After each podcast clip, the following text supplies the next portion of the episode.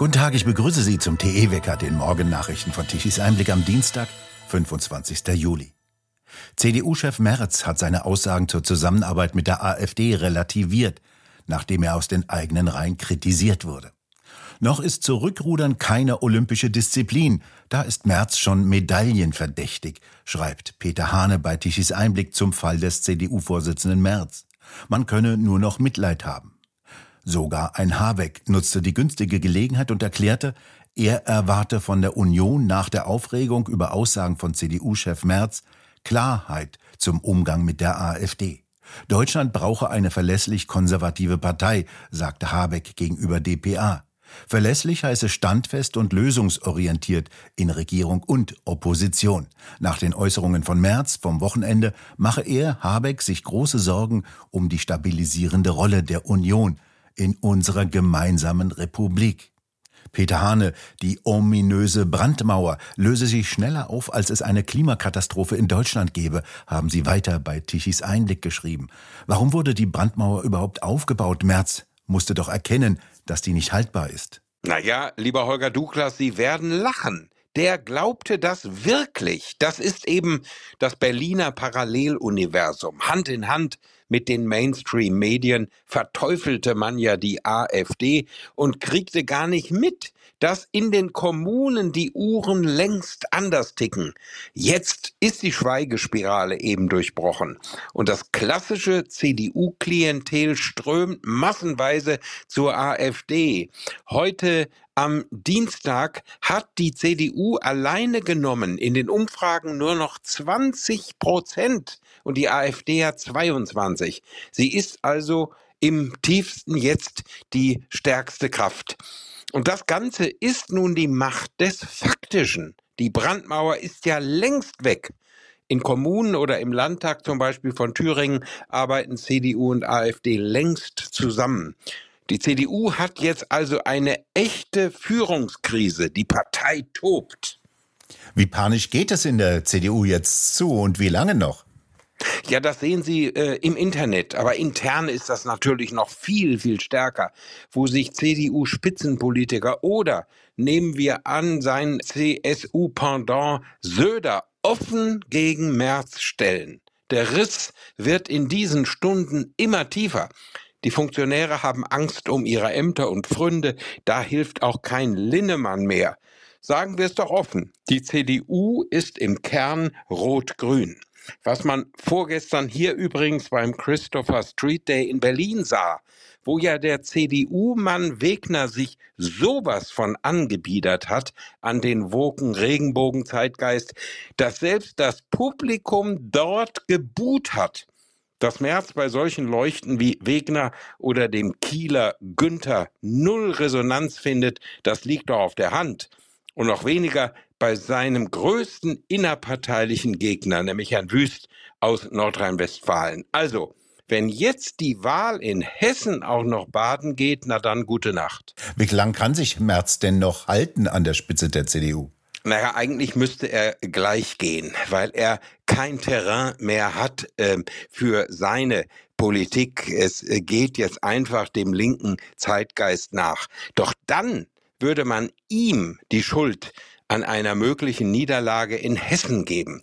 Denn die Umfragen signalisieren dort ja die Götterdämmerung von Schwarz-Grün. Ich denke, im Herbst ist er weg.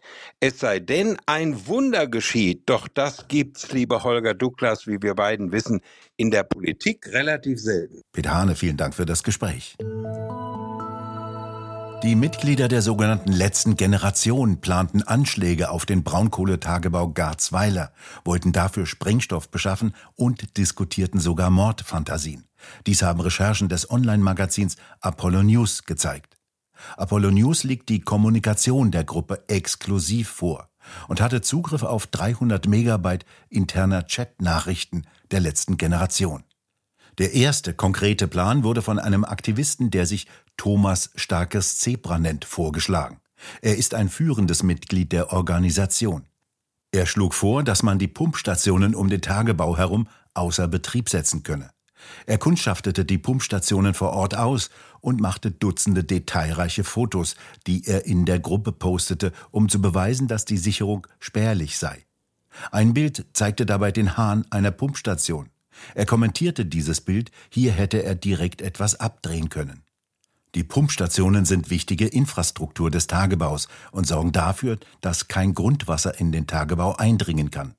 2020 wurden 13.300 Kubikmeter Wasser pro Stunde durch die Pumpstationen im Tagebau Garzweiler 2 gepumpt. Ansonsten läuft der Tagebau voll Wasser und wird möglicherweise vollständig zerstört, mit unvorhersehbaren Folgen und Gefahren für Arbeiter und Umgebung. York, der Administrator dieser Gruppe, hatte noch einen radikaleren Vorschlag. Alternativ wolle er eine große Menge Termit in den Tagebau bekommen und einen Bagger zerstören. Bin skeptisch, ob das gelinge, meinte York in einer der Nachrichten. Nach einer abschließenden Debatte über die Koordination solcher Aktionen mit den sonstigen Aktionen der letzten Generation wurde Henning Jeschke der Gruppe hinzugefügt. Jeschke gründete die letzte Generation, gehört zu den drei Mitgliedern des Kernteams und ist der de facto Vorsitzende der Organisation, berichtet Apollo News. Sein Wort ist entscheidend. Um Jeschke über das Vorhergesagte zu informieren, wurde ein Screenshot des Chats in die Gruppe gestellt. Jeschke wusste also im Detail von den radikalen Anschlagsplänen. Statt diesen zu widersprechen, billigte er den Plan damit und wollte ihn sogar in die zuständige Arbeitsgruppe einbringen. Ein Anschlag auf den Tagebau mittels Termit ist extrem gefährlich und hat nicht absehbare Folgen, schreibt Apollonius. Sowohl für Arbeiter auf den Baggern als auch auf den Braunkohletagebau selbst. Ein Termitfeuer ist praktisch nicht zu löschen. Sollte das Feuer nicht unter Kontrolle gebracht werden, könnte der Braunkohletagebau über Jahrzehnte oder Jahrhunderte hinweg brennen. Sowohl York als auch Thomas Starkes Zebra sind weiter aktive Mitglieder der letzten Generation, schreibt Apollonius. Der Präsident des Bundesamtes für Verfassungsschutz, Haldenwang, hat die sogenannte letzte Generation und ihre Straftaten als nicht extremistisch eingestuft. Die Zahl der Schleusungen nach Deutschland hat sich im ersten Halbjahr erhöht. Wie die Bundespolizei am Montag mitteilte, seien in den ersten sechs Monaten 1007 Fälle registriert worden. 2022 wurden insgesamt 2386 Schleusungen, im Jahr davor 1916 Schleusungen entdeckt. Die Bundespolizei hatte im ersten Halbjahr dieses Jahres insgesamt über 45.000 unerlaubte Einreisen dokumentiert. Dies waren 56 Prozent mehr als im Vorjahreszeitraum. Im Gesamtjahr des vergangenen Jahres hatte die Zahl bei 91.986 gelegen. Seit Jahresbeginn nahm nach Angaben der Bundespolizei insbesondere die Zahl der Fälle zu, in denen Menschen von Schleusern in Fahrzeugen zusammengepfercht wurden, mit Gefahr für das Leben der Geschleusten durch Sauerstoffmangel, Dehydrierung, Unterkühlung oder einer erhöhten Verletzungsgefahr bei Unfällen. So seien größere Gruppen ungesichert auf der Ladefläche von Transportern oder Lkw sowie im Kofferraum transportiert worden. Die Fahrer würden dabei zunehmend skrupelloser agieren, um sich im Falle einer Polizeikontrolle der Strafverfolgung zu entziehen, erklärte die Bundespolizei. Dabei verursachten die Schleuser regelmäßig Unfälle und nehmen dabei Verletzungen oder den Tod der Geschleusten in Kauf. Schleusern sei ihre Fracht oder Ware völlig egal, erklärte der Präsident des Bundespolizeipräsidiums Dieter Roman. Sie scherten sich nicht um die Gefahr für Leib und Leben, es gehe ihnen nur ums Geld. Der Anbau von Tomaten und Erdbeeren solle verboten werden, wenn es nach dem grünen Christian Mayer in Niedersachsen geht. Der ist in Hannover derzeit Umweltminister und eifert Lauterbachs Paniktrip nach. Das Wasser sei knapp, Erdbeeren und Tomaten benötigten viel Wasser, deshalb müsse ein Anbauverbot kommen. Mayer, der einen Abschluss als Diplom-Sozialwirt hat, wollte bereits früher als Agrarminister in Niedersachsen eine Agrarwende zum reinen Ökolandbau. Dem Diplom-Sozialwirt hat vermutlich niemand erklärt, dass erst die Landwirtschaft mit ihrem Anbau dafür sorgt, dass sich erst unter Äckern ebenso wie unter Wäldern Grundwasser bilden kann. Im Augenblick warten in Niedersachsen die Bauern darauf, dass es zu regnen aufhört, die Böden trocknen und sie ihre Ernten einbringen können. Laut Wetterbericht soll dies allerdings erst Anfang August der Fall sein. Die heftigen Regenfälle und Gewitterschauer von gestern Abend und der Nacht sind abgezogen. Sie hatten vielerorts erhebliche Schäden angerichtet. Eine Kaltfront des Tiefs über Skandinavien bestimmt heute das Wetter. Über den Süden und vor allem über den Alpenraum ziehen heute immer wieder kräftige Regenschauer, verbunden häufig mit Gewittern, die durchaus wieder sehr heftig ausfallen können. Kalte Luftmassen verdrängen heute die warmen Luftmassen aus dem Süden und es wird deutlich kühler. Die Temperaturen erreichen im Süden höchstens 20 bis 23 Grad wie in München, im Osten bis 22 Grad wie in Dresden. Im Norden ist es heute eher ruhig, ein Wechsel aus Sonne und Wolken und kühl bei Temperaturen unter 20 Grad. Morgen wird es noch einmal kühler und wieder regnerisch. Aber zum Wochenende hin wird es wieder wärmer und trockener, rechnen die Wettermodelle aus.